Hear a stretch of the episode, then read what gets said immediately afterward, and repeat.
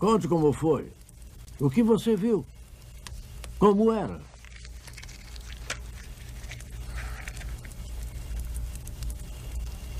Era como. como fogo.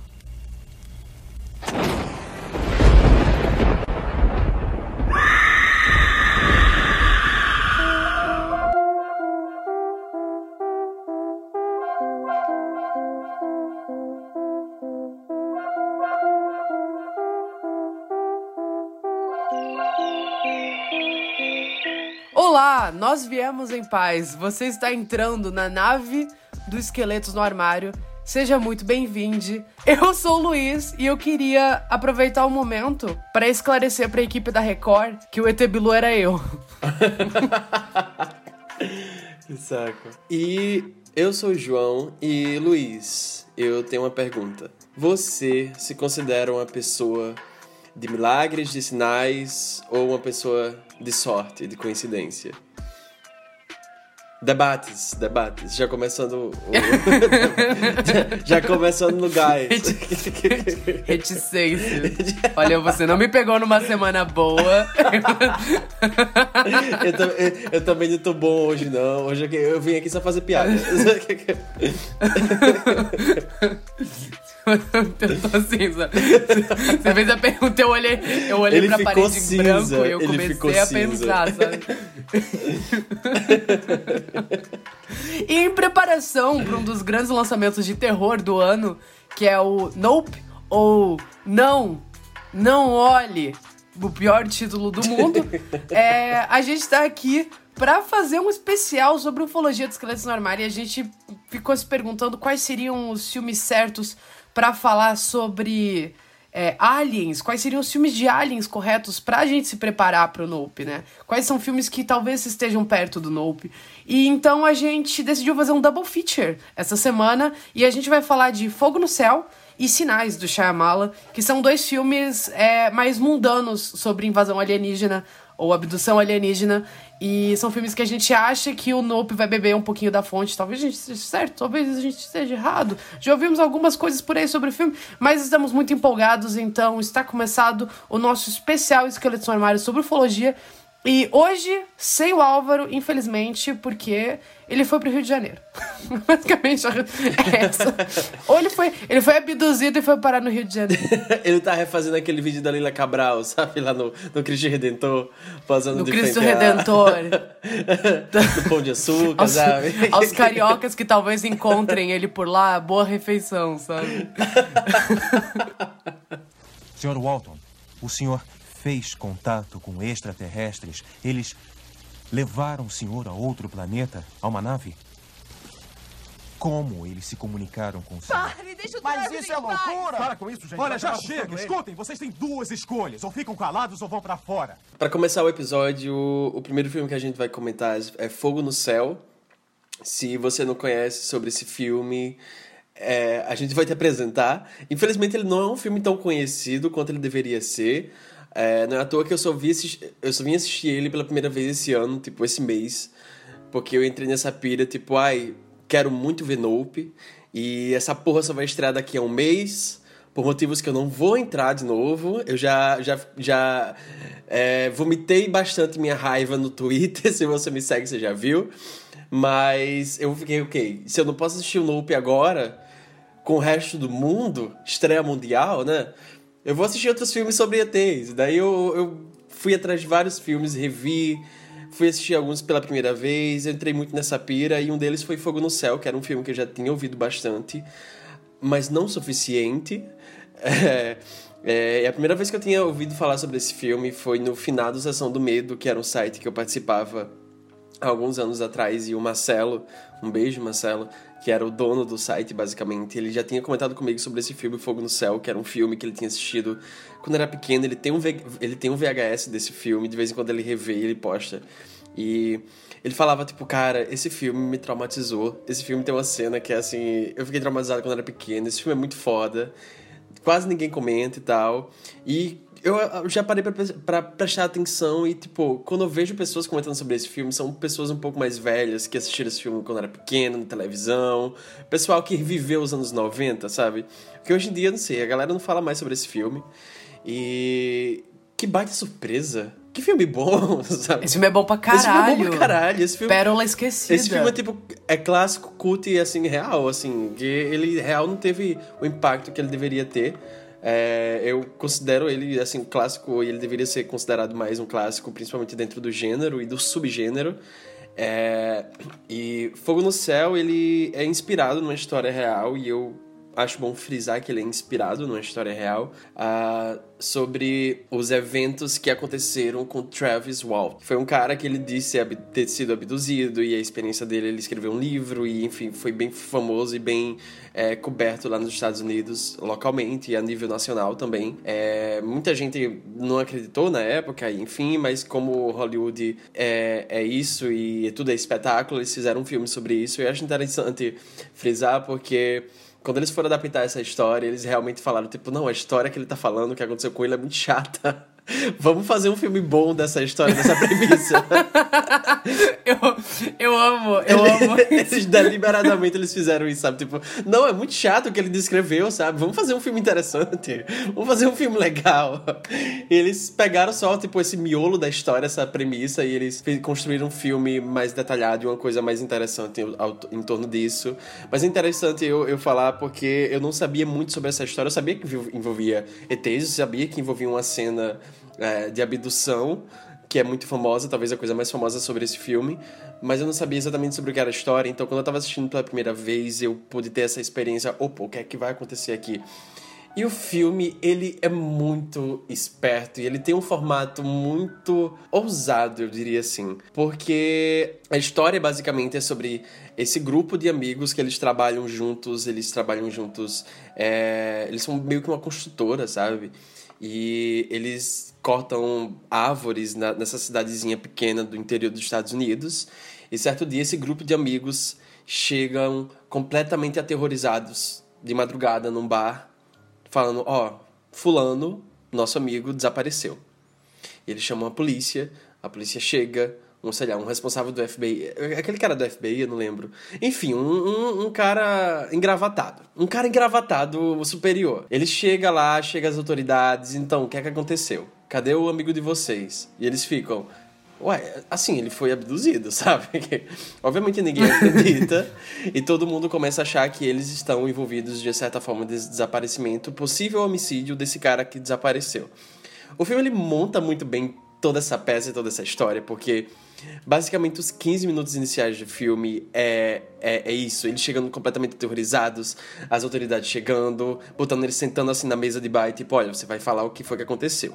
Eles vão contando toda essa história e tem uma cena tipo fantástica, a cena do dito, da dita abdução, que é fantástica, é, é incrível, é logo no comecinho do filme. É boa, é boa. É, boa, boa, pra é- caralho. é muito boa. tensa.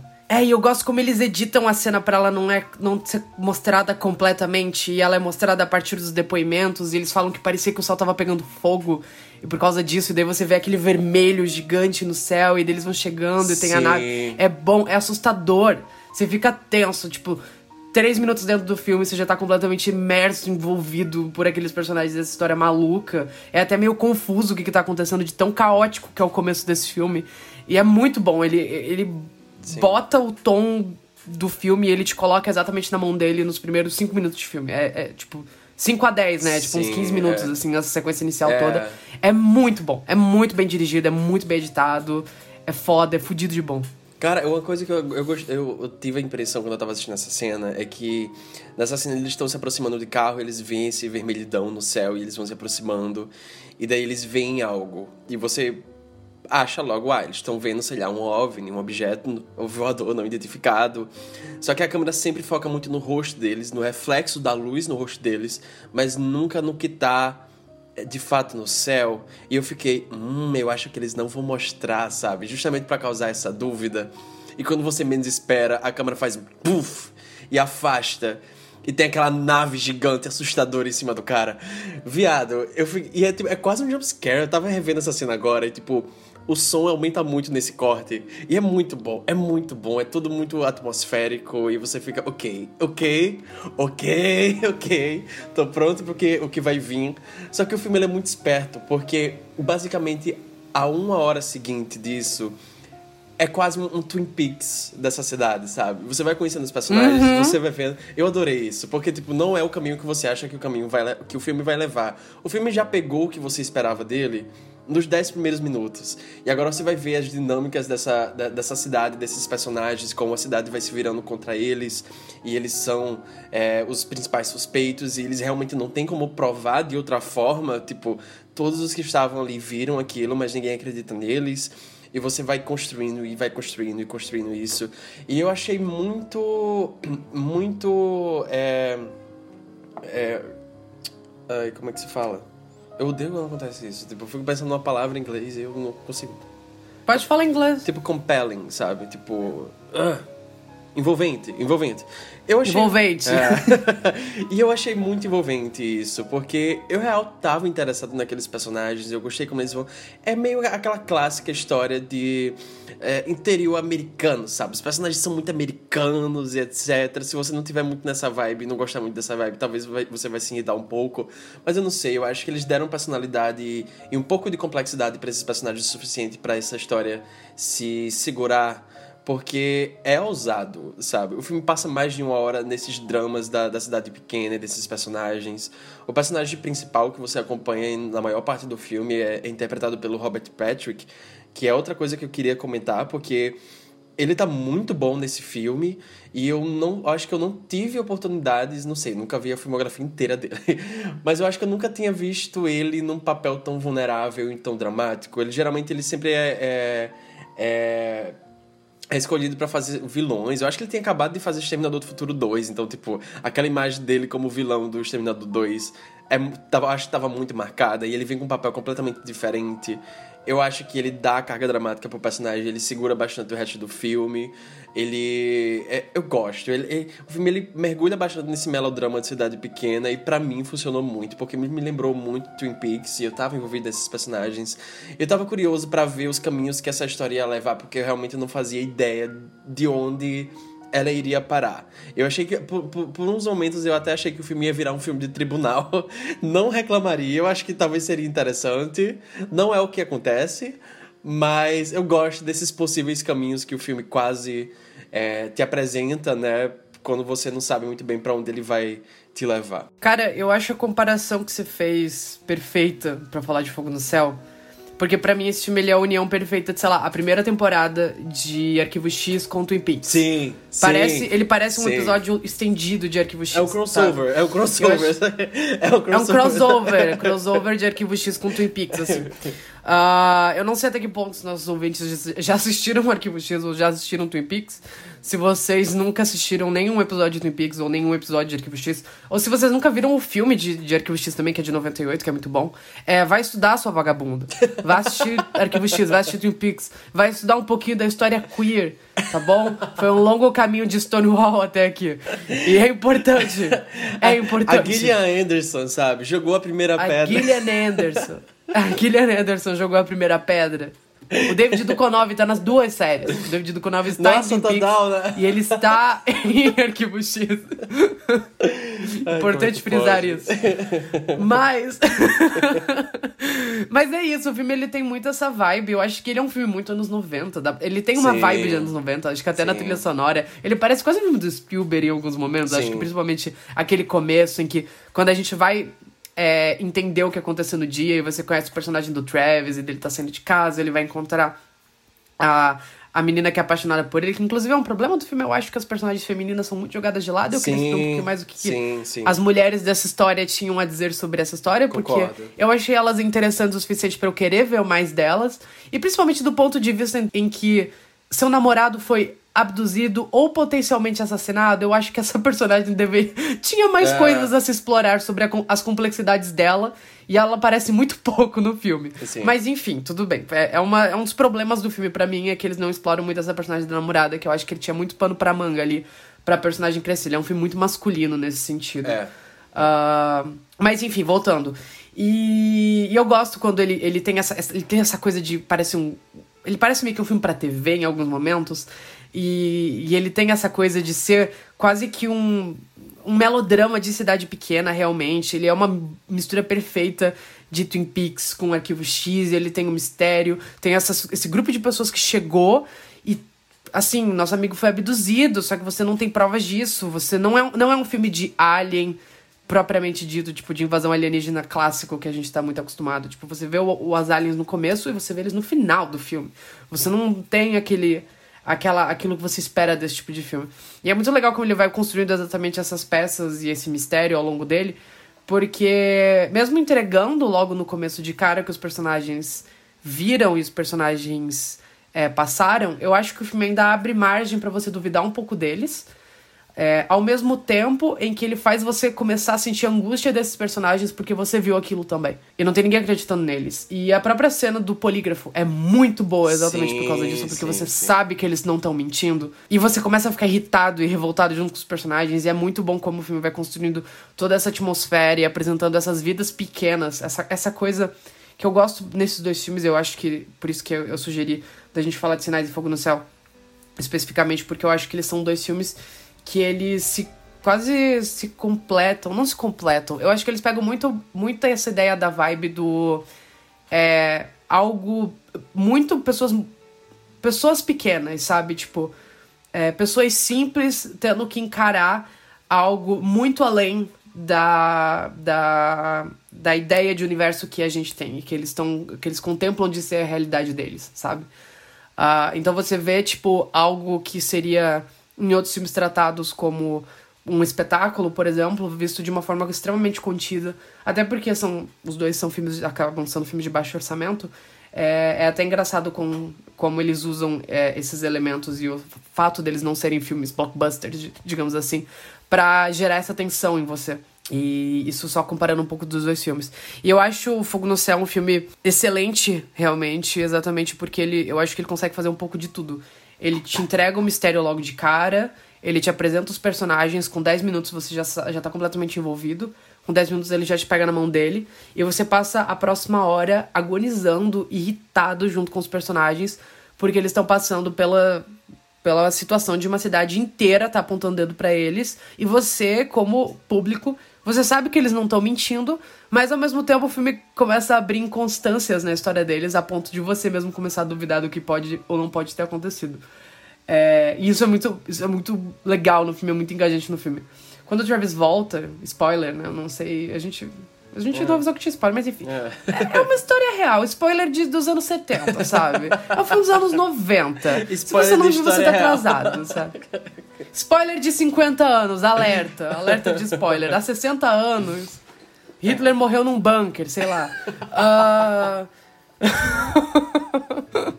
Quando o Travis volta e o filme parece que ele fecha aquele ciclo dos personagens e ele meio que encaminha pra uma coisa do tipo.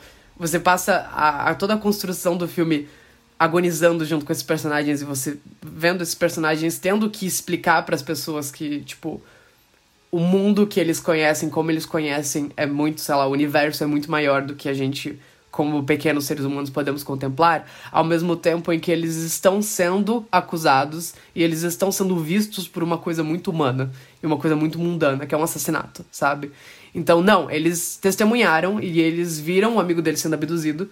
Eles viram uma nave, eles sabem que existe vida fora da Terra e tem todas as complexidades do que isso pode causar na cabeça de uma pessoa, de você entender uma pessoa, você vê um ser humano contemplando essa existência fora da Terra, essa coisa extraordinária, ao mesmo tempo em que eles, quando vão passar para as outras pessoas essa, isso que eles presenciaram, eles são acusados da coisa mais hedionda que um ser humano pode fazer, sabe? Digamos assim, que seria um, um assassinato do amigo deles. Então tem todos esses conflitos e esses dilemas que vão balanceando no filme até o Travis voltar. E quando ele volta, você tem não uma resolução disso, mas você tem uma finalização.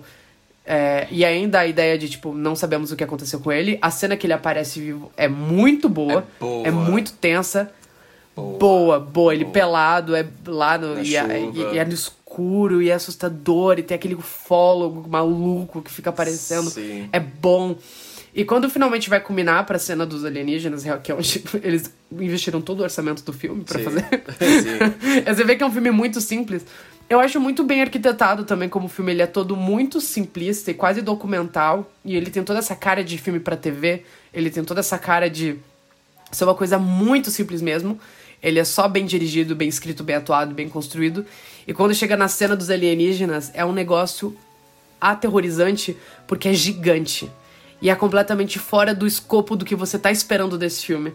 Porque o filme é completamente diferente do, daquilo que ele mostra naquele ponto.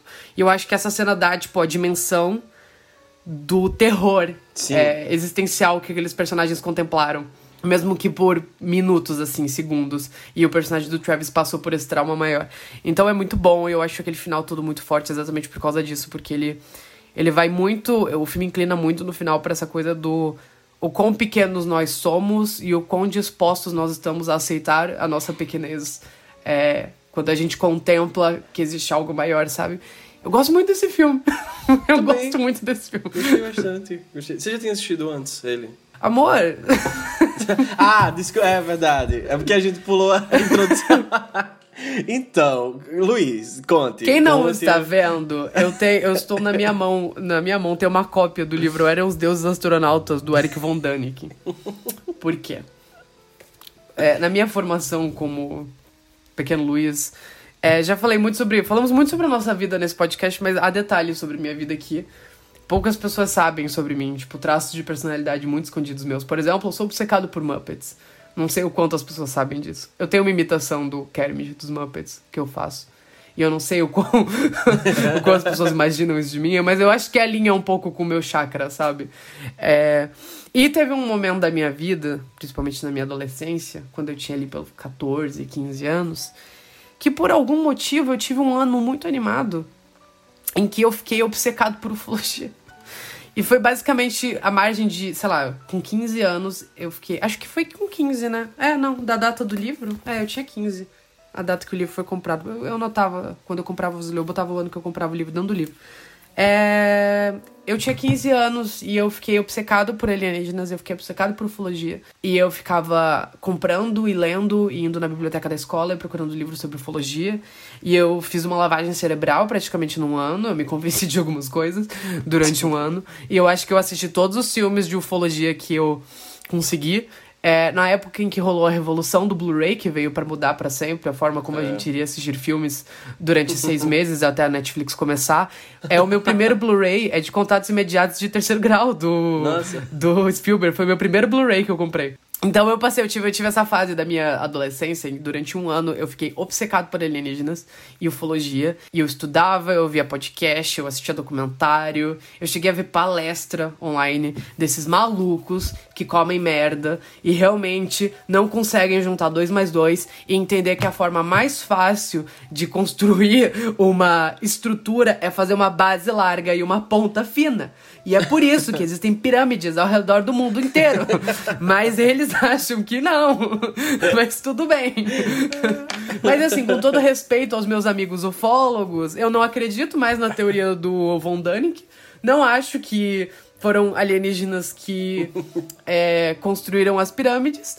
Até porque, principalmente, eu acho que essa teoria ela subjuga um pouco é, povos étnicos, digamos assim, né? Porque ninguém se pergunta como que os britânicos construíram palácios, mas as pessoas amam se perguntar como que os povos étnicos construíram as coisas que eles construíram. Sendo que é muito simples de explicar isso, mas tudo bem. Eu não quero acreditar, né? Eu não quero acreditar. Eu não quero acreditar. Eu não quero acreditar, sabe? Esse sou eu. Durante essa fase também. Isso aconteceu, na verdade. Eu, eu, eu posso. Eu tenho uma pessoa pra culpar por causa disso, que é a minha mãe. A minha mãe. E. Quer saber? Eu vou chamar ela. Agora ela vai participar desse programa. Ô mãe, vem cá. É rapidão, vem cá. Eu vou, eu vou fazer isso. A minha mãe. A minha mãe. Ela me fez assistir Arquivo X quando eu era muito novo. E a gente assistiu Arquivo X inteira. Então eu acho que eu. atribuo um pouco da minha obsessão por alienígenas nessa fase da minha nessa época da minha vida por culpa da minha mãe. Eu tô esperando ela estar no banheiro, ela já vai vir aqui Tá. pra falar um pouquinho sobre isso. Vem cá. Eu quero, eu quero que você fale no podcast que você me, que você gosta de arquivo X. Vem cá. A gente tá fazendo um especial sobre alienígenas. Oi, pessoal, tudo bom? Amo Arquivo X, minha série favorita. Ah, é, conta que você me contou uma vez que você assistiu nos anos 90, que o pai nunca. Sim, é, não tinha o Luiz Eduardo ainda e passava domingo à noite na TV aberta. E eu queria ver, mas passava tipo 8 da noite, assim, e às vezes ele queria ir dormir. eu dava uma burlada lá e ficava. Depois eu vinha ah, pra assistir a série. Eu via, era viciada. E ainda sou. Eu adoro essa série. É muito boa. E daí, quando, quando crescendo, ali quando tinha tipo uns 13, 14 anos, a gente pegou e a gente assistiu a série toda junto. Sim, ah, a gente começou a ver a série daí desde o primeiro e, e foi muito bom relembrar. Enfim, é só isso. É só isso. Beijo. Beijo, pessoal. Participação da minha mãe. É, agora dá o seu Instagram para as pessoas te seguirem. Não, tô brincando. Pode ir. que fofo. Enfim.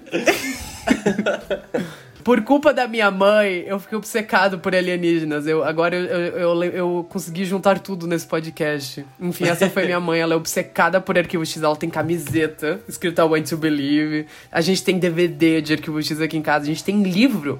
Porque nos anos 90 eles vendiam livro de Arquivo X. A gente tem quadrinho de Arquivo X. A gente tem um monte de coisa de Arquivo X aqui em casa. Eu já li, eu já li os livros de arquivo. o- Ah, detalhe. O primeiro livro, livro, tipo, vou ler um livro que não seja da escola. o primeiro livro que eu li na minha vida foi uma novelização de Arquivo X. Foi antes mesmo de eu chegar a Aham. tentar assistir a série. E era a novelização do primeiro, do, do piloto. E eu li também O outro piloto é muito bom. Que era, era boa. É, eu li também outro, que era, eu acho que é de outro episódio da primeira temporada. E, tipo, os livros eram minúsculos, sabe? Era, tipo, menos de 100 páginas, talvez 100 páginas. E eu demorei meses pra, assistir, pra ler, porque é a primeira vez que eu tava lendo um livro. Mas é, eu lembro que anos depois eu fui tentar assistir Arquivo X, e daí... É, eu, eu relembrei a história, tipo, ah, eu- é a história daquele livro. Daí eu percebi, ah, tá, era uma novelização, sabe? Mas quando a, gente, quando a gente for gravar o episódio de Arquivo X, seja quem estiver nele, não sei, porque vou- talvez eu tente assistir de novo e, e terminar. Enfim, a mãe de Luiz vai participar do episódio. Eu, já bater o pé Ela aqui. vai. Ela vai. Eu vou, vai eu vou obrigar ela a participar do episódio de Arquivo de Justiça. Eu, faço- eu- revejo com ela alguns episódios pra gente ter, a gente ter assunto.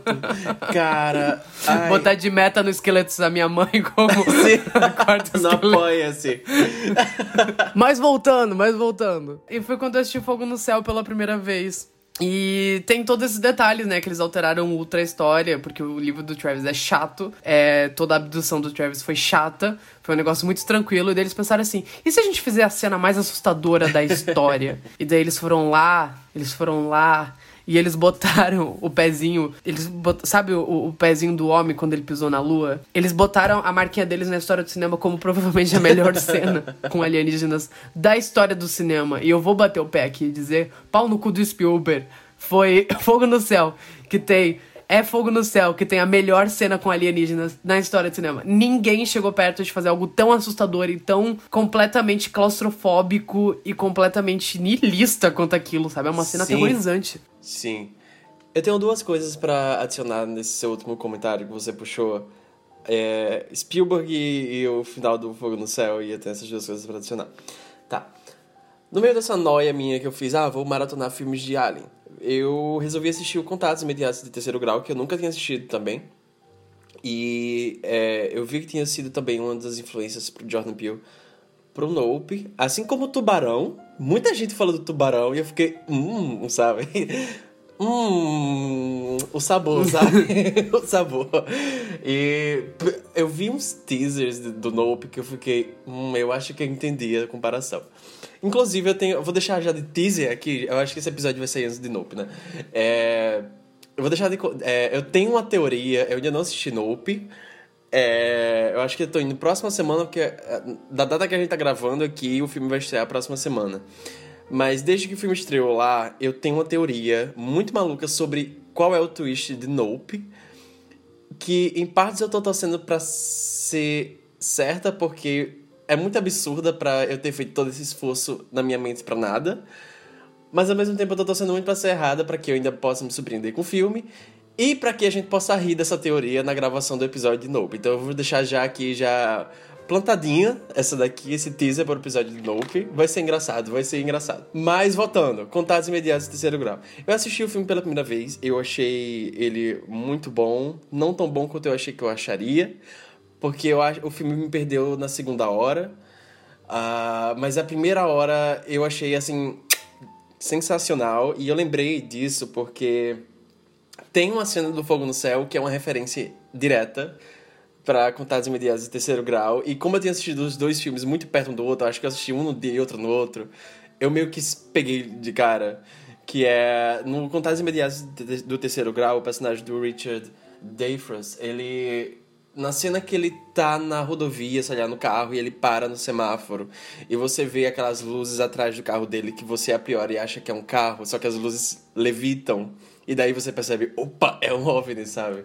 Tem uma cena similar aqui no Fogo no Céu, no início, no carro do, sei lá, do detetive que tá investigando o carro, o caso, quando ele tá em direção ao bar. E ele para no semáforo de um, de um trilho de trem e você vê essas luzes no, no reflexo do para-brisa dele, as luzes vão subindo e você fica, opa, é um OVNI. Só que não, é só a sinalização da barra mesmo subindo. E eu achei engraçado. Sim, é bom, é, é bom, muito né? bom. Eu achei é tão bom engraçado. Pra caralho. É bom, muito bom, sabe? Tipo, você fica, porra, e daí, ah, tá. Dá uma aliviada, sabe? Na, naquela tensão que o, o começo é muito tenso, sabe? É como se você estivesse segurando um nó assim, sabe? Você viu o nó nas suas mãos de tão tenso. Eu achei legal eles terem, feito essa brincadeira barra referência direta ao Contatos Imediatos de Terceiro Grau, porque, querendo ou não, eu acho que é uma referência a qualquer filme de é, OVNI, UFO, sabe? É, é uma, vira uma referência o que Spielberg fez naquele filme. Eu queria muito rever ele daqui a alguns anos e eu gostar mais. A segunda, eu achei a segunda metade do filme muito chata. E eu acho que talvez vale a pena eu comentar o porquê, porque eu acho que conversa um pouco com o tema do episódio de hoje. Porque uh, a primeira hora do Contatos Imediatos de Terceiro Grau, você vê essas pessoas muito mudanas e isso conversa muito com esses filmes que a gente está conversando hoje é, essas pessoas muito mudanas e tendo esses contatos imediatos de terceiro grau, né, com, com esses, esses seres de outro mundo. E eu acho que quando o filme ele vai para um lado mais maior, ele pega esse escopo mais entre o governo e entre essas essas essas, ai, como é que se fala? Esses galpões enormes com equipe do FBI, do governo. E eu fiquei, ai não, sabe? Não. Eu acho tão chato. Eu tava gostando tanto da abordagem, que é tipo, pessoas normais que estão entrando em contato com isso, sabe? Nos contatos imediatos do terceiro grau. Eu já fiz essa piada três vezes aqui. É, então, vou seguir, vou seguir o tópico. Voltando para Fogo no Céu. Cara, a cena, a, cena, a cena da autópsia, a cena da autópsia alienígena, aquela cena me pegou tão despreparado, porque Primeiro, o jeito que eles constroem essa cena tão boa é basicamente o cara tendo um, um, uma crise de pânico, meio tipo um estresse pós-traumático. Ele tá, ele tá sofrendo de estresse é, transtorno. Transtorno. Estresse pós-traumático. Estresse pós-traumático. Desde que ele volta, né? E ele tá debaixo da mesa, numa, né, sei lá, numa, num evento familiar, tem muita gente na casa, ele tá tendo essa crise de pânico, ele se esconde debaixo da mesa. E daí a esposa, de, a namorada dele, barra noiva, sei lá, quando vai ajudar ele, bate numa garrafinha de mel. Uma garrafinha de mel, de melado. E o mel escorre pela mesa até cair na, na, no rosto dele. E isso leva ele, transporta ele na cabeça dele diretamente pro que estava acontecendo lá na nave quando ele estava sendo abduzido. Isso já é tão tenso. Só que ele vai construindo isso, o cara acorda lá na nave, ele tá meio que nesse útero sintético, nojento, cheio de gosma. E ele rasga esse útero e ele tá gravitando, assim, tipo, é, um negócio, é um lugar meio gravidade zero, e ele vai atrás, ele encontra os ETs, só que não é os ETs, é tipo, os uniformes dos ETs, eu acho tão legal isso também. Ele fica, ah tá. É muito bom. Space suit, sabe? é muito bom. isso leva diretamente pra cena dos ETs, e é, é uma das coisas mais assustadoras. Eu tava em pânico. Eu queria minha mãe, sabe? Eu tava, tipo, muito assustado assistindo aquilo, porque vai escalando muito rápido. Começa com ele, ele os ETs leva ele pra mesa de cirurgia, né? E daí vai prendendo ele, ele e os ETs vão rasgando a ro- a roupa dele. É uma coisa meio kink. Eu fiquei. Hum? Sabe? É meio Não, kink, mas eu, cara. eu concordo que tem e eu acho que foi proposital. Porque tem Né? muitas alusões a, tipo, útero e deles enfiam coisa na boca dele, É, sabe? Eles rasgam sabe? a roupa dele. Eles colocam uns aparelhos pra deixar a boca dele aberta e o olho dele Aberta. aberto, que são muito é- parecidos é com específico. coisas de fetiche de BDSM. Eu acho que foi meio que proposital.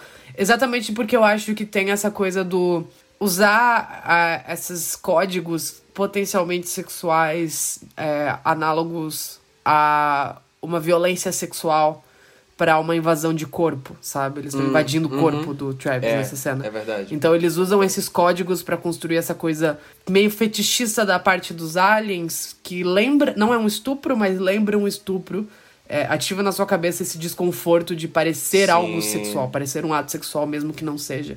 E é por isso que essa Sim. cena é tão assustadora, porque é, é, é invasão do seu Total. corpo, sabe? É um estupro querendo, tipo, é um assédio, uma forma de assédio. É uma violação. É uma violação. Mesmo que não seja performado de uma forma sexual no filme, mas eu acho que eles fizeram de propósito pra causar esse desconforto, exata, exatamente esse desconforto na gente, sabe? Sim. Tem aquela, aquele tecido que, que lembra um, lá- um látex, sabe? A vácuo que vai prendendo no corpo dele, sabe? E, e É. fica- ele, nossa, é muito específico, sabe? Eu tava meio. Eu tava muito pegando essa energia e eu fiquei, meu Deus, peraí, calma, o que é que tá acontecendo? Mas a- a- aquela cena é tão intensa e é longa e é lenta e o cara não para de gritar. É assustador pra caralho. É assustador e é bem dirigido pra caralho. Aquela cena, todos os cortes é muito é muito calculado, sabe? E eu não sei. Eu não lembro a última vez que eu tinha assistido um filme é, sobre alienígenas, que, é, querendo ou não, é pouco, sabe? A gente, tá- a gente vem recebendo poucas coisas sobre esse subgênero. é, e ver esse filme foi meio que refrescante, sabe? Porque. E, e me deixou um pouco ansioso pra. Um pouco não, muito ansioso pra Nope, sabe? Dependendo do que eles vão fazer. Ah, eu vi um tweet dizendo que Nope tem uma cena envolvendo, sei lá, aliens que é mais assustadora desde essa cena do fogo no céu, essa cena da autópsia. Eu lembrei agora. Eu fiquei, hum, curioso, sabe? Mas é, eu achei esse filme muito bom porque ele vai, ele, como você falou, ele meio que acaba fazendo um pouco de tudo dentro desse filme, sabe? E eu acho que ele é muito. Eu achei ele bem escrito e achei ele principalmente bem dirigido. Ele é melodramático, ele é muito. Sabe? Ele é.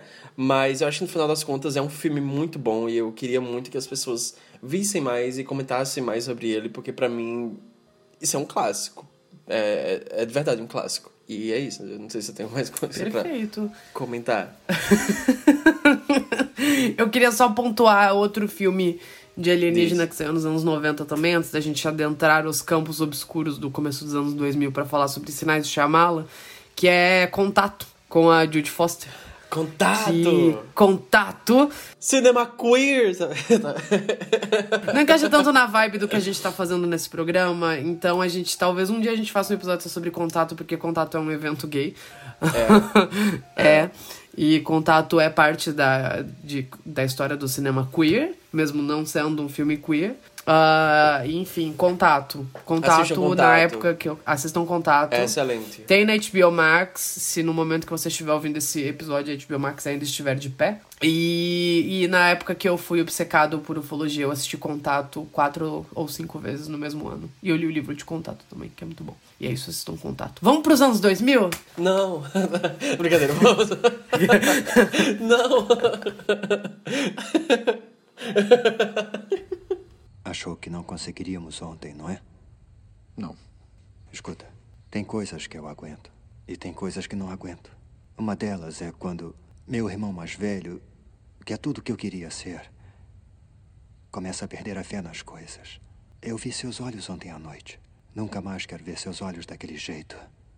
Ok? Ok, voltamos pra 2002 e quando você falava so- sobre o M. Night Shyamalan, você via esse diretor que tinha acabado de chegar na cena, apesar de O Sexto Sentido não ter sido a estreia da direção dele, né? Mas foi, acho que o primeiro filme que ele chutou de vez a porta, assim, e entrou no radar de todo mundo. Foi aquele sucesso absurdo em 1999.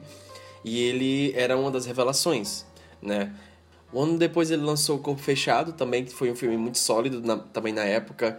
O fi os filmes do, do Shyamalan, principalmente nessa fase inicial, eram filmes que eram filmes de médio orçamento, eles não eram tão baratos, mas também não eram tão caros, e eles rendiam muito. Se vocês foram procurar a bilheteria desse cara no começo dos anos 2000, era tipo absurdo e era muito sólido, porque era sucesso atrás de sucesso atrás de sucesso. E o terceiro filme dessa leva dele de suspense que ele foi fazer foi Sinais, que também já é um clássico, assim, todo mundo já assistiu Sinais, todo mundo já viu Sinais no Supercine, pelo menos, na tela quente. Quem nunca, quem nunca assistiu Sinais, sabe? Quem nunca se cagou da cena do Alien em Passo Fundo? Exatamente, Quem sabe? nunca se cagou?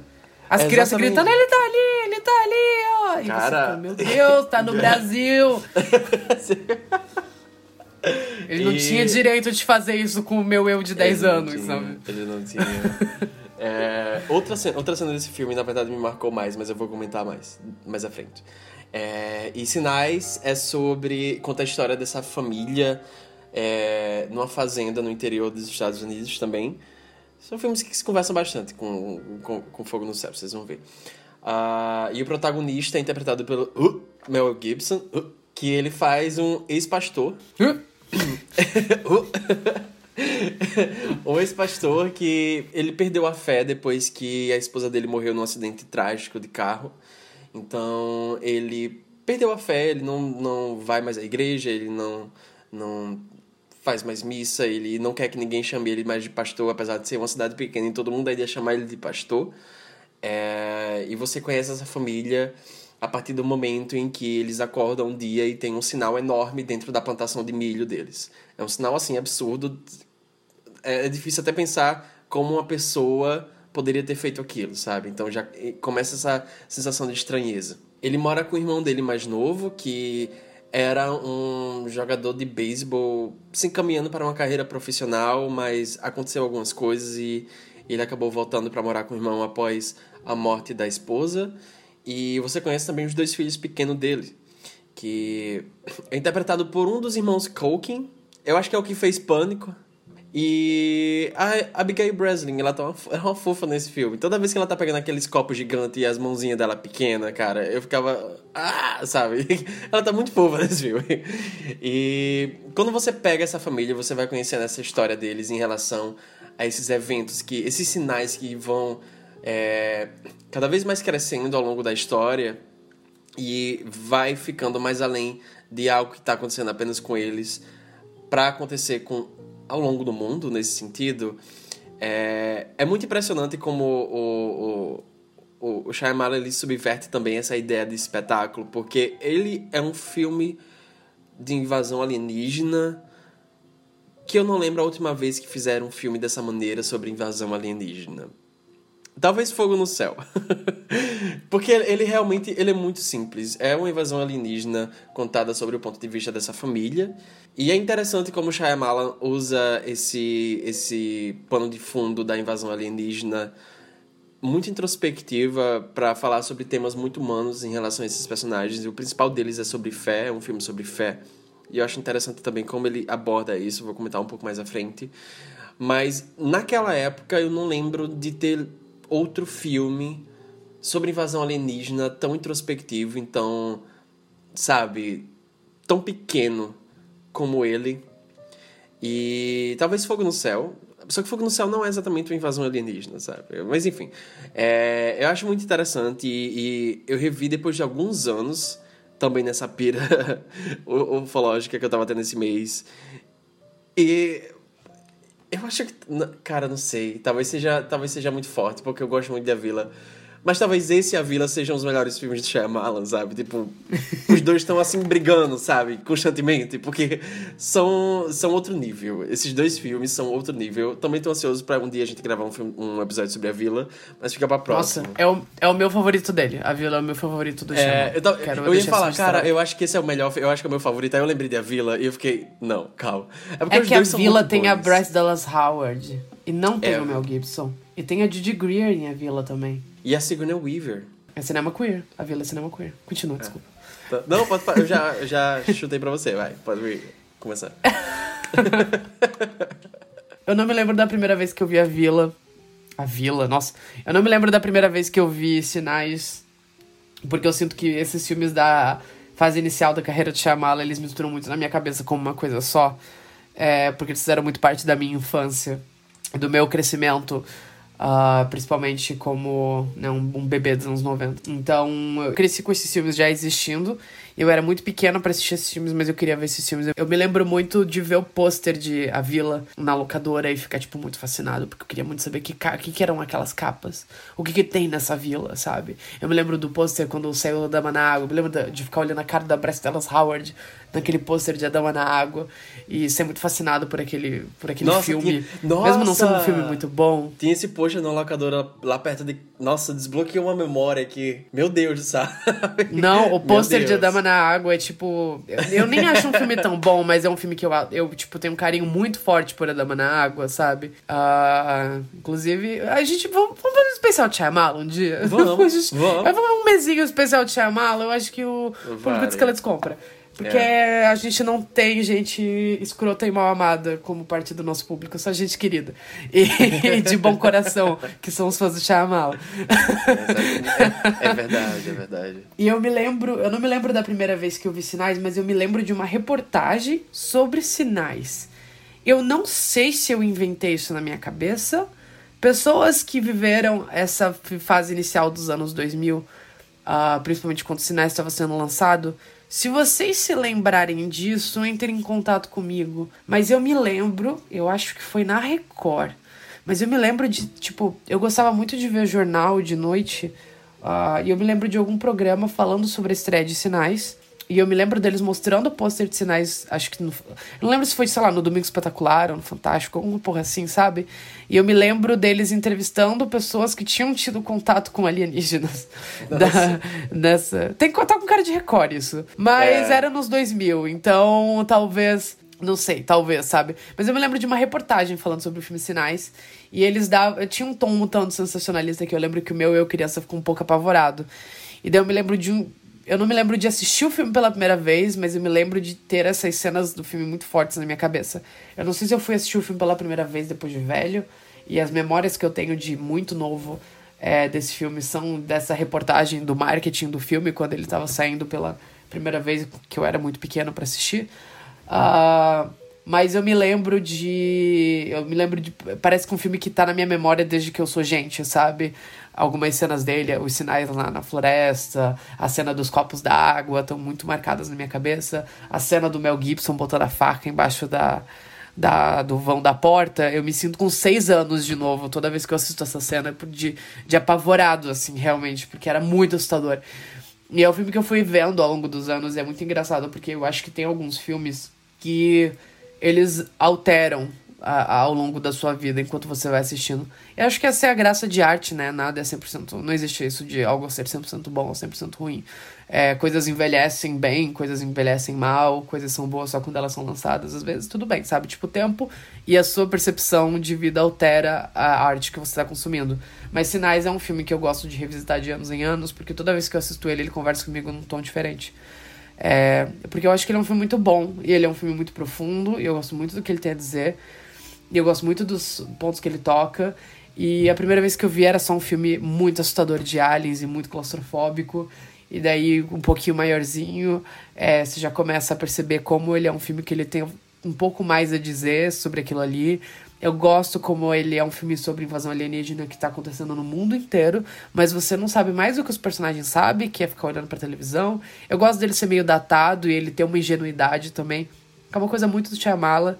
O Shyamala tem uma ingenuidade muito eu acho muito agradável nos filmes dele a ingenuidade dele, que é algo que as pessoas normalmente detestam, sabe? Tipo aqueles diálogos super teatrais do Shyamala, os monólogos introspectivos, mas eu acho que nesse filme funciona exatamente essa coisa do eu peguei um livro na livraria sobre alienígenas e o livro tem as soluções para as coisas porque precisava ser tem uma ingenuidade nisso que eu gosto, que é algo que me atrai muito no cinema do Shyamala.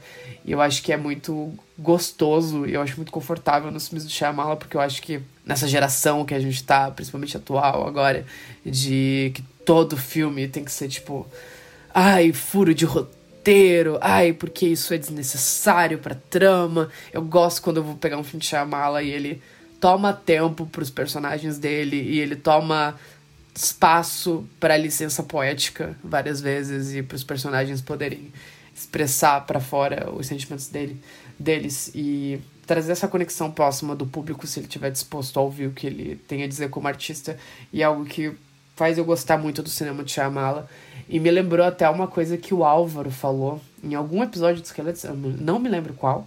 Eu acho que foi no do Old, inclusive, quando a gente falou sobre o tempo que saiu ano passado, que me cobrem depois. Eu acho que foi no do tempo. Que o Álvaro falou que o único outro cineasta que ele acha que tem uma visão parecida do terror que o Shyamala, que é essa visão tanto quanto romântica do terror, eu acho que o Shyamala nunca conseguiu e nunca vai conseguir ser 100% cínico, é o Mike Flanagan. Só que o Mike Flanagan é outra pegada, sabe? Mas eu ainda assim. É muito interessante assistir e revisitar sinais de tempos em tempos, porque principalmente agora ele é um filme que conversou de outras maneiras comigo e eu acho que principalmente no mundo pós-pandemia é um filme que tá ainda mais forte e esse filme é tecnicamente perfeito. E ele é bem dirigido pra caralho. Talvez seja um dos filmes mais bem dirigidos de Shyamala. Talvez seja o filme mais bem dirigido de Shyamala, ponto. É muito bem dirigido. É, tipo, ridículo de bem dirigido esse filme. Cara, você tocou num ponto, assim, exato de, de como eu queria conversar sobre esse filme. Porque eu também tive minha experiência de assistir esse filme quando era pequeno. Acho que eu tinha assistido numa tela quente, na Globo.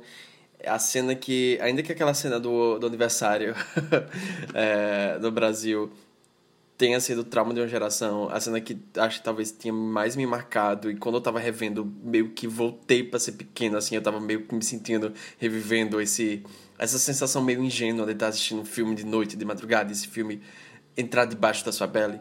Aquela cena que o, o Mel Gibson vê o Alien em cima do celeiro e ele vai atrás dele na produção. É bom. É uma atmosfera É tão específica. É, é, é, é muito específico, sabe? Parece que eu voltei, assim, 15 anos atrás no tempo. A do milharal, a do milharal. É um puta jumpscare. É bom pra caralho Meu aquilo. Deus, sabe? E fazia uns anos que eu não revia ele. Eu acho que eu revi, sei lá, 2014, 13, talvez 2015 no máximo. E rever esse filme um pouco mais crescido e mais maduro, ele, ele me atingiu da maneira que eu não esperava. Eu real não esperava. Talvez eu deveria esperar, vindo do Shyamalan. Principalmente nessa era, entre aspas, era de ouro dele. Mas, nossa, me atingiu com uma porrada esse filme, assim. Eu gosto muito do que ele tem a falar sobre fé.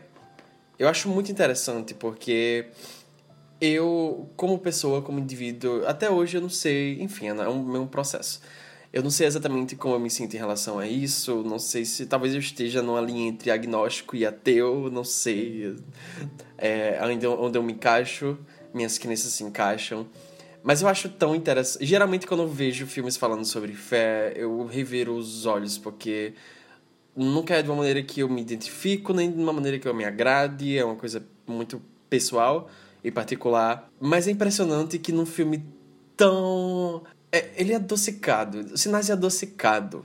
É, não sei, ele é um filme doce. Eu vejo ele como um filme muito doce, apesar de tudo. E apesar de ser muito romantizado nesse sentido também, porque o, o, o Shyamalan é muito romântico, eu acho muito bonita a maneira que ele discute fé como uma coisa universal, como uma condição humana, faz parte da nossa natureza, e não de uma maneira condescendente. Porque por mais que é, o filme majoritariamente seja desse ponto de vista cristão, que afinal das contas o personagem principal é um pastor e enfim tem esse ponto de vista, eu acho que ainda assim ele é universal nesse sentido e eu acho que, como eu falei, ele acaba acalentando muito, conversando muito com a nossa natureza humana, essa maneira que a gente tem de. de a nossa, essa nossa maneira de assimilar nossa é, falta de importância, nossa pequeneza aqui no, no universo mesmo. Nossa insignificância. E eu acho muito bonito como ele usa isso, porque eu não acho de uma maneira condescendente, eu acho que ele entende a ingenuidade por trás disso, por trás dessa ideia, e ainda assim ele respeita. E eu acho bonito, sabe? É, como eu falei, por mais que o ponto de vista do filme seja essa coisa meio cristã, eu acho que acaba conversando até com outras religiões, porque fé é, acaba transcendendo um pouco isso. Um pouco não, acaba transcendendo muito isso. E eu, eu achei muito bonito, cara, muito bonito de verdade. Aquela cena, eu não cheguei a chorar revendo, mas eu acho que naquele terceiro ato eu tava tão envolvido que eu fiquei querendo chorar, sabe? Naquela sensação pré-lágrima descendo, sabe? Você tá tipo, eu tô pronto pra chorar. E naquela, toda aquela cena no porão que o, o menino ele tá tendo a crise de asma e ele tá sem a bobinha e o Mel Gibson abraça ele e fica dizendo vai ficar tudo bem, só respira. É, eu, tem uma ingenuidade muito bonita por trás daquilo que conversa muito com essa fé que ele tá discutindo dentro do filme e que eu não sei, me trouxe muito para um período muito obscuro é, do ano passado que eu tava tendo e eu não sei. Eu, eu acho que eu tava meio que tendo uma experiência. Sabe, sabe Everything Everywhere All at Once? Quando racha a tela e você vai vendo as duas personagens em dois universos diferentes. Eu acho que naquele momento rachou o meu universo ali. E eu tava assistindo o filme esse ano, mês passado, e ao mesmo tempo eu tava num momento muito pesado da minha vida ano passado. E eu não sei, parecia que esses dois momentos estavam conversando. E eu, fiquei, porra, não sei, foi uma experiência muito interessante, muito forte pra mim rever esse filme. Foi direto pros meus favoritos. É, não, acho que já tava nos meus favoritos.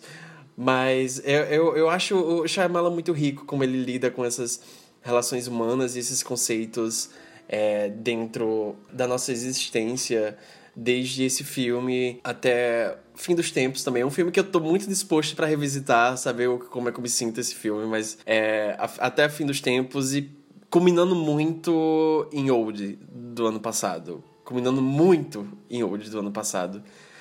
É, enfim, fala mais alguma coisa. Fala, eu tô enfim, falando, fala. Vai eu chorar? tô falando já faz. É, Vai eu tô chorar? falando já faz uns 15 minutos. Ele tá vermelho. Ele tá vermelho. Para, cara! Alguém tem um coração. Eu te odeio. Vai, fala. Mas, é, é. E eu tava pensando, assistindo o filme, e principalmente traçando uns paralelos com o mundo que a gente vive atualmente, com esses sentimentos que a gente tem. Eu acho muito interessante observar como os filmes do Shyamalan, eles meio que todos falam sobre existência em algum grau, e falam sobre trauma, e falam sobre essa... Ele tem uma visão romântica sobre esse niilismo humano, sabe? E eu acho muito bonito como ele vai abordar isso nos filmes dele, desde tipo uma história sobre uma criança que consegue falar com os mortos, até uma história sobre uma vila de pessoas, sabe? Tipo, o trauma dos Estados Unidos pós-Segunda Guerra Mundial e pessoas que decidiram se isolar da, do, do mundo moderno e voltar para esse passado. Ah, até um filme sobre uma praia que faz as pessoas envelhecerem mais rápido.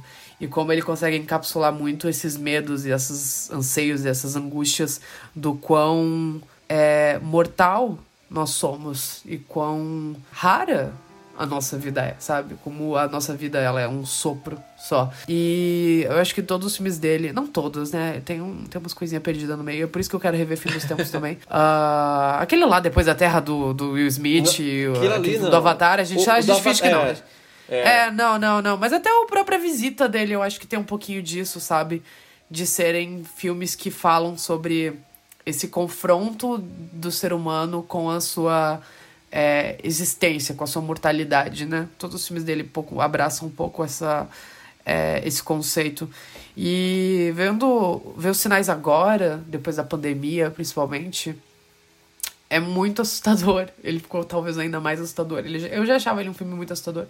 Mas eu, eu, ele é ainda mais assustador a partir do ponto em que é só uma família durante quase duas horas olhando pra televisão e vendo o mundo acabar. E eles não sabem o que fazer. E eles não sabem o que tá acontecendo, mas o mundo tá acabando. E como é que você vai explicar pros seus filhos que o mundo tá acabando? Como é que você vai aceitar que o mundo tá acabando? Se, sabe, sua esposa morreu ano passado, ele tá naquele momento mega niilista da vida dele, só que ao mesmo tempo ele ainda tem dois filhos que ele tem que proteger, ele tem um irmão que ama ele, e ele ama o irmão, e eles têm essa, esse bonde muito forte, eles precisam se proteger como família, mas o mundo tá acabando. E eles não sabem de nada disso, eles não estão vendo nada disso além da televisão. E, tanto que tem, eles escondem a televisão dentro do armário pra tentar evitar de, de contemplar essa mortalidade da raça humana enquanto espécie. Eu acho isso muito rico e muito interessante do filme. É um tanto ingênuo do tipo, não, a gente vai parar de assistir TV porque o mundo, você liga a televisão e o mundo tá acabando. Então eles escondem a televisão dentro do armário. E é muito interessante porque até dois anos atrás era o que a gente tava fazendo. É, a gente tava trancado em casa, assistindo televisão, e todo dia na televisão tinha um milhão de pessoas morrendo. E às vezes você recebia ligação para te avisarem que alguém que você conhece morreu. Ou você tinha que fazer uma ligação para avisar que alguém que você conhece com outra pessoa morreu, sabe? Às vezes, eu não sei se você teve a experiência de estar do outro lado ali, mas eu tive a experiência de ter que passar uma tarde inteira fazendo ligação para avisar que fulano morreu. É... E é muito engraçado porque era algo, a pandemia foi algo muito distante para algumas pessoas, muito próximo para outras. Muitas pessoas não viveram os traumas e principalmente da, da doença enquanto estava acontecendo, mas todo dia a gente ligava a televisão e tinha contador de mortos no Jornal Nacional. E era todo dia maior, e maior, e maior, e maior, e maior. E é isso que esses personagens passam ao longo do filme.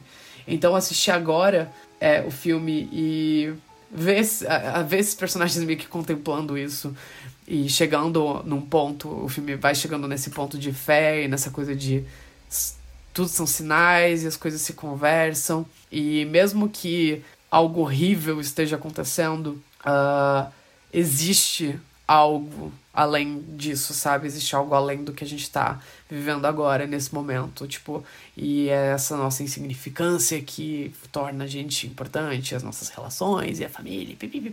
Como eu já falei em episódios passados, eu não gosto muito de filmes sobre família, porque eu acho eles muito condescendentes, mas eu acho que esse filme não é condescendente, eu acho que o Shyamala não é um, um, um, diretor barra roteirista condescendente com o público dele quando ele vai falar sobre esses temas, principalmente porque ele é muito honesto nos sentimentos dele. Então, eu gosto muito de como esse filme fala sobre todas essas milhões de complexidades é, e como ele ficou ainda mais rico. Ele envelheceu como um bom vinho, ele, é, ele está datado em muitas coisas, é, mas ao mesmo tempo, mesmo estando datado, eu acho que as partes datadas dele se tornaram charmes e agora pós pandemia ele é um filme que tem talvez muito mais a dizer do que ele tinha quando ele foi lançado. Mesmo que todo né, produto de arte que, que não existe essa coisa de à frente do seu tempo tá, tudo, tudo é produto do seu tempo né? Uh, mas enfim eu acho tava foi algo que me pegou muito quando eu tava assistindo o filme é algo que eu fiquei pensando muito eu fiquei matutando muito durante os dias e é um puta filme bom é um filme bom pra caralho e além de tudo é um puta filme de terror bom ele é aterrorizante toda aquela sequência do porão e é incrível como ele trabalha muito mostrando quase nada sabe? Ele trabalha muito com pouco e é muito difícil sustentar um filme assim e, só admiração pelo Shyamala como artista, porque ele é foda. Ele é foda Nossa, pra caralho. Aqui, aqui ele é, é, como você falou, acho que é o melhor trabalho dele como diretor, porque esse filme ele tão apertadinho e tão em, em tudo, sabe? Tipo, eu não mudaria uma coisa desse filme. Cada decisão artística que ele tomou nesse filme compensa, sabe? é, é genial. Ele tava, tipo, muito. ele tava on fire dirigindo esse filme, porque. É, é, é umas coisas tão específicas, então. Pode parecer, tipo, ah, ok, talvez foi só uma escolha. Talvez essa, essa cena poderia ser filmada de um jeito bonito, e daí ele falou, ai, vai ser bonito. Mas é, não é assim, sabe? Tipo, acho que o Shyamalan é muito calculista nesse sentido. E. É, tem uns detalhes que eu tava revendo e é uma coisa que, sei lá, talvez quando eu tava, quando eu tava assistindo esse filme pequeno, sete anos atrás, eu não pararia para prestar tanta atenção, mas é um nível de tecnicidade tão, tão fino, sabe? É tipo um trabalho muito, muito refinado eu, eu, gosto muito do jogo de câmera que já virou meio que característica do Shyamalan, sabe? Que essa coisa da câmera tá parada no eixo dela e ela só ir girando entre personagens e personagens. Vira pro personagem, vira pro outro personagem. E fica aquelas... Tem aquela sensação de que a cena tá evoluindo, mas a câmera nunca sai do lugar, por assim dizer. E aqui tem uma cena tão boa no começo do filme que ela começa com o personagem do Mel Gibson falando no telefone com alguém. E daí ele tá falando com o telefone com alguém olhando pela janela, se eu não me engano. Ele vai pra cozinha ou acho que o cachorro dele faz xixi, derrama, faz alguma coisa, ele vai limpar, e a câmera vai seguindo ele, e ela vai. Isso é bem no começo do filme, então ela tá meio que apresentando os cômodos da casa, que é algo que vai ser importante pro restante do filme, principalmente pro final.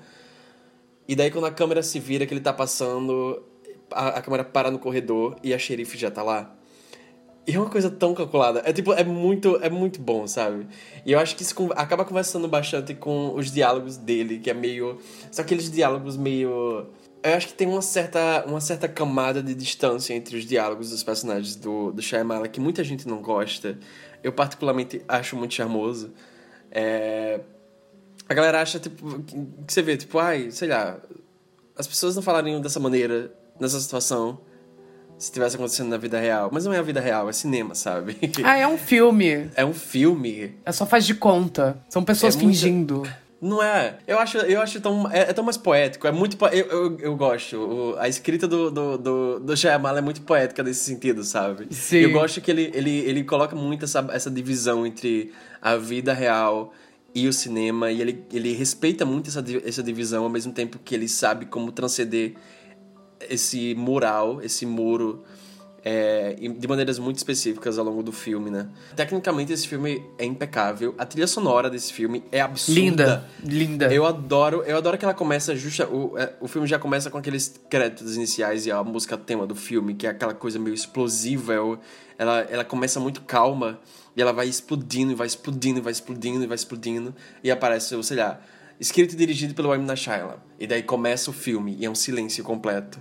E a maneira que ele vai puxando essa trilha sonora depois em momentos mais explosivos do filme, que são muito pontuais também, é, é absurdo. A maneira que o, o ele consegue construir apreensão das cenas mais simples possíveis é uma coisa muito a ser estudada, de verdade, porque eu não lembro a última vez que um diretor é, conseguiu fazer isso em manusear o suspense dessa maneira pra manipular o público. Talvez o Hitchcock mesmo, né? À toa que ele era muito comparado com o Hitchcock nessa época, porque ele, ele seguia muito esse perfil de é, autor e cinema autoral, e os filmes dele eram muito específicos e muito diferentes um do outro, mas eles eram sempre. Eles sempre conversavam em técnica nesse sentido.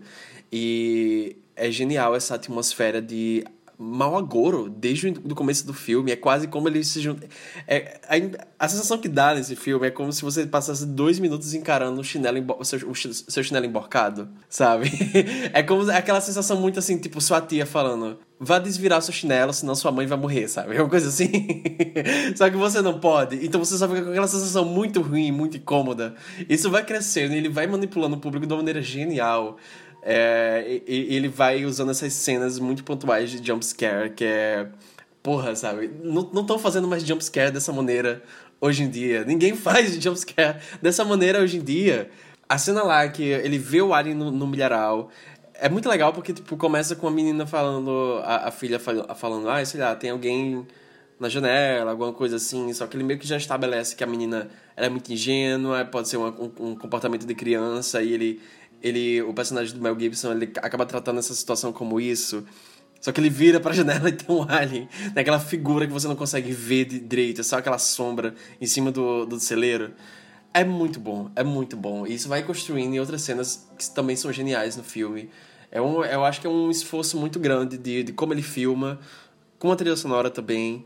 E eu acho que é muito especial, é muito único o terror, o senso de terror que ele usa nesse filme, porque ele, ele consegue aproveitar esse terror existencial que vem dessas maneiras muito específicas, é, em cargas mais dramáticas no filme, com esse terror mais técnico que ele vai criando nessas cenas que são mais é, óbvias, por assim dizer, esses jump scares. E todas elas funcionam muito bem, sabe? Não tem um erro, não tem uma que hum, hoje em dia não funciona mais. Todas elas funcionam muito bem. O pulo que eu dei revendo aquela cena que o Alien passa a mão debaixo da mão, de, debaixo da, da, da porta. É viado. bom. É Viado. o que é, É aquilo? bom. Eu sabia que aquela cena tava vindo. e eu pulei. É quase como. Cara, é engraçado isso, porque, tipo, eu tava prestando atenção. Eu sabia que aquela cena tava vindo. Eu tava, tipo, ansioso pra essa cena chegar, mas é, é quase como se ela chegasse um segundo antes do que você esperava. E é, muito, é muito foda isso, é muito foda. Que filme bom, que filme bom. Queria ver esse filme no cinema. Nossa, e, e a cena, e, e a cena em que o filme passa inteiro para construir essa coisa do. Você não sabe direito como a esposa dele morreu, daí o, o, filme vai revelando aos poucos. E daí quando chega naquele momento no final, é quase como uma quebra do ritmo do filme, porque ele tá num ritmo quase frenético. Tem o Alien dentro da casa, o Alien pegou a criança, e daí a gente vai de novo pro flashback da mulher. E daí quando conecta tudo e o personagem do Mel Gibson entende, é quando ele recupera a fé dele, ele entende que absolutamente tudo ali estava se organizando para salvar a família dele naquele momento. E esses sinais, os sinais do título não são os sinais do milharal, mas são os sinais que a vida da gente põe no nosso caminho. É a mente tão, de titânio, cara. É tão foda. É tão. Meu, arrepiada. Eu, é. Caralho, eu lembro, eu tava revendo e, e, toda vez que eu revejo esse filme, isso me pega de surpresa. E é aquela coisa, eu sei que tá vindo, mas sempre me pega de surpresa. E é muito legal como ele coloca. Ele vai aos poucos no filme colocando todas as peças lá. Só que, tipo, nos primeiros 20 minutos ele já estabeleceu todo o terceiro ato. Sabe? Tipo, todos os elementos do terceiro ato. E isso é o que um bom roteirista faz. Né? Me surpreende as pessoas irem falar merda na internet e dizer que ele é um mau roteirista. Porque, tipo, o cara é bom. É bom e é bem dirigido e é bem editado. E tudo naquele, naquele, naquele terceiro ato funciona. Mesmo o CGI tendo ficado tosco hoje em dia, tipo, eu acho que ainda acabou ficando charmoso, sabe? É, aquele Alien se tá ser muito falso, tá no, nesse campo de falsidade de cinema mesmo. Mas é porque o ponto não é o Alien, o ponto é aquela. É, aquele momento em que tudo se alinha entre os personagens. Uh, é muito bom. É muito bom, é muito bom. É cinema puro. É, é foda, é foda. Eu, eu acho que até o momento desta gravação. Eu falei que Fogo no Céu tem a minha cena favorita de Alien no cinema e eu continuo reiterando isso, mas eu acho que esse é o meu filme de Alien favorito. Tipo, é muito bom. É muito bom. As pessoas se dividem em dois grupos. E quando elas dão sorte, o grupo 1 um vê como mais do que sorte, do que coincidência. Vê isso como um sinal. A prova de que há alguém lá em cima tomando conta delas.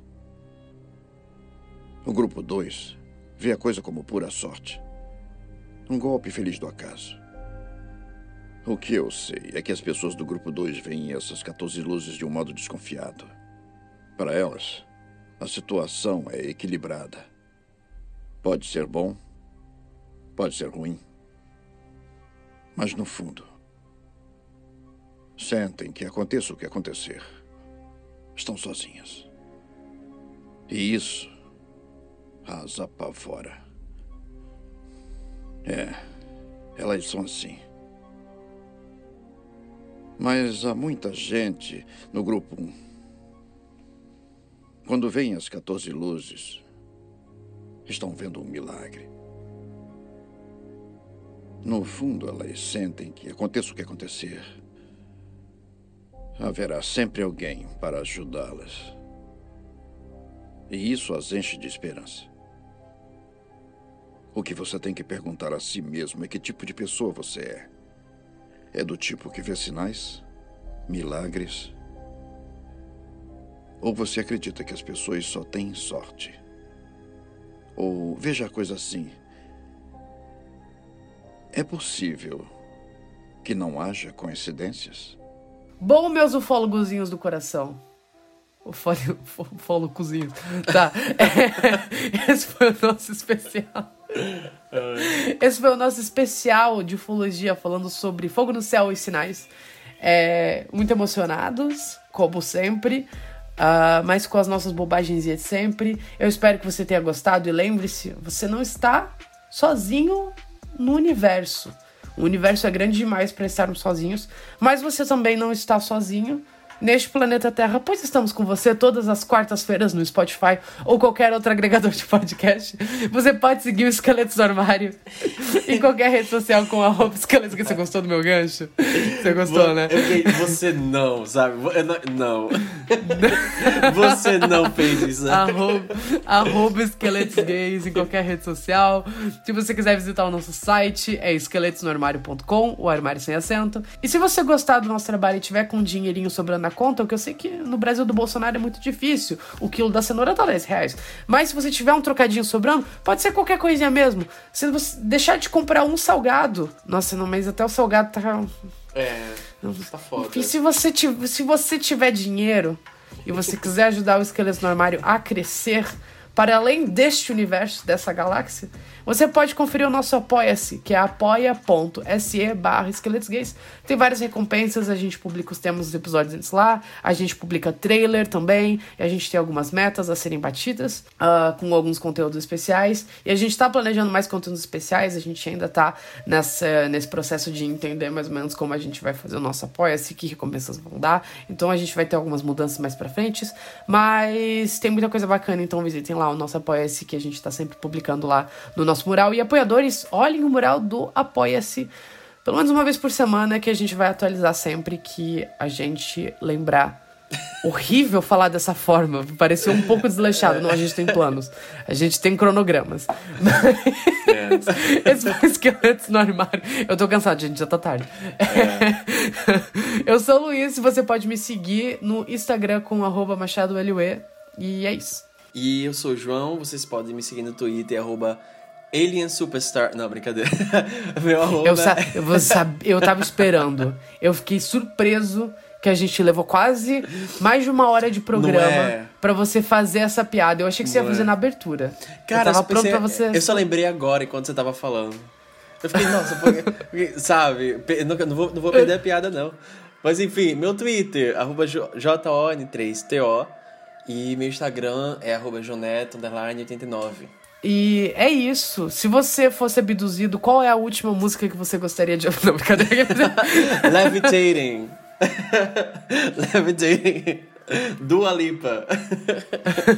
não, mas, não, agora sim, imagina assim, ó, você tá sendo, abdu você tá sendo abduzido agora. Agora, tem uma nave em cima da sua cabeça, flash de luz.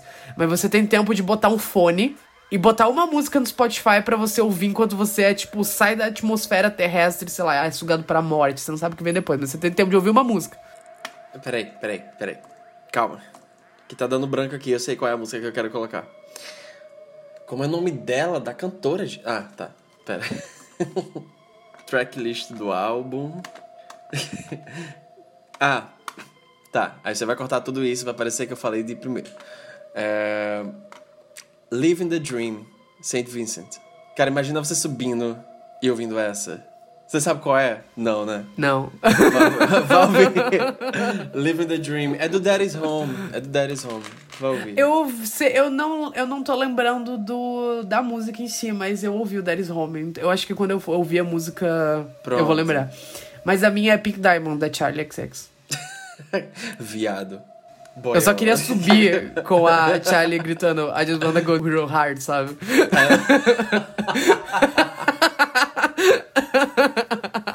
Eu, eu ia abrir os braços assim, sabe?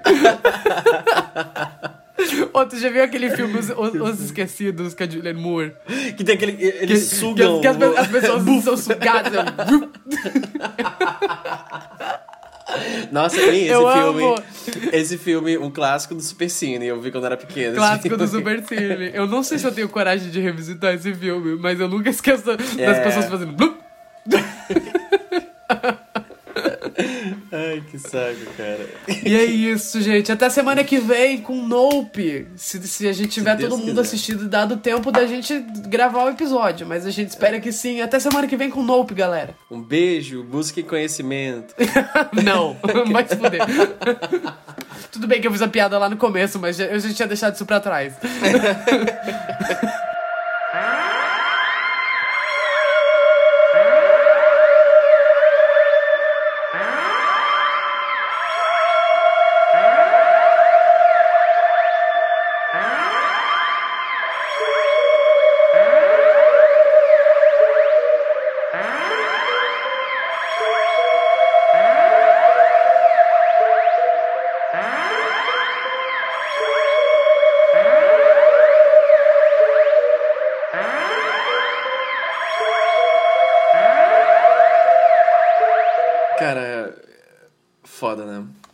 Shyamalan é Foda, né? Foda alienígenas, né? Alienígenas. E fé. Alienígenas. Fé. Fé. Deus. Jesus. Deus. Aliens. Shyamalan. Mel. Abigail Breslin. Abigail Breslin. Ai, coitada, pra onde anda? Ai, e a lenda, né? Por onde anda É. Abigail Breslin? Um beijo, Abigail Breslin.